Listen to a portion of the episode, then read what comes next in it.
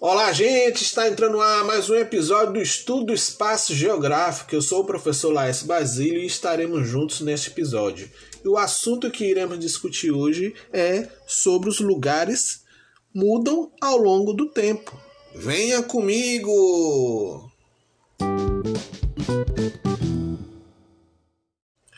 E aí, gente, vamos lá? Sejam bem-vindos a mais um episódio.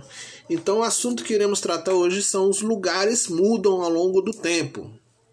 Vamos lá. Os lugares sofrem mudanças com o passar dos dias, meses e anos. Essas mudanças podem ser causadas pela ação dos seres humanos, como as queimadas ou da natureza, como o vento, a chuva e entre outras. Existem várias maneiras de estudar as mudanças das paisagens.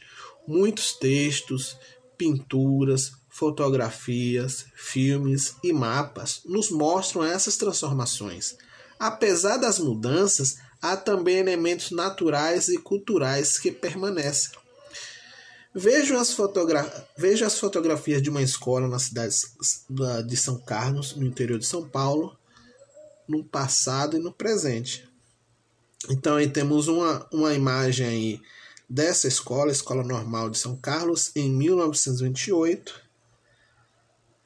E a Escola Estadual Doutor Álvares Gavião, antiga escola Guião, antiga Escola Normal de São Carlos, 2015.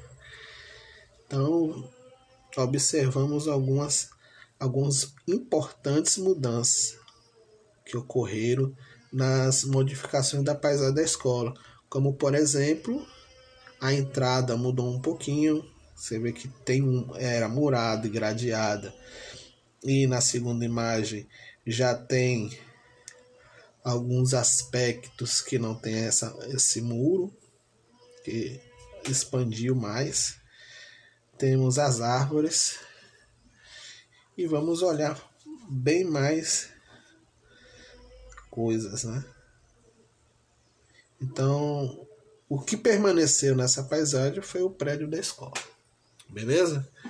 Bora dar um pulo aqui na. Vamos relembrar alguma, algumas paisagens que temos aqui em Salvador. Por exemplo, o Forte de São Marcelo. Foi construído para defender a cidade do Salvador, que era ali o centro histórico. E hoje aquele Forte São Marcelo, nas águas ali da Baía de Todos os Santos, ali de frente com com a antiga cidade de Salvador, que era só aquilo ali, hoje temos essa rugosidade na paisagem. Então, perdeu é, a função de defesa da cidade para é, virar um, um centro histórico, um, um, um lugar de visita para o turismo. Certo? E temos também o, o Palácio do Rio Branco, que é antigo Palácio dos Governadores certo? Então, com o passar do tempo, ali, ali foi mudando sua função. Até pouco tempo atrás era museu, agora virou um hotel. E ali vai ser explorado ali para, para o turismo. Então, a cidade de Salvador só era aquele miolo ali, que hoje tem a, o, o Palácio Rio Branco, a Câmara de Vereadores e a prefeitura, mas não tinha prefeitura ali. Ali, ali era tudo murado. Com o passar do tempo, esse muro foi expandindo, aí veio surgindo a Casa da Misericórdia e, outra, e outras construções aí, modificando a paisagem. Beleza? Então é isso, gente. Então, a gente falou um pouquinho sobre a mudança aí. Que a rua pode, a rua pode sofrer essas mudanças. Os bairros tem um, uma rua mesmo ali em Águas Claras chamada Rua Lorival Costa, antiga Rua da Palha.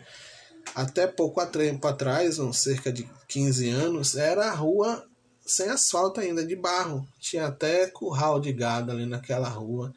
E tinha poucas casas. Hoje tem prédios construídos ali, a rua é asfaltada.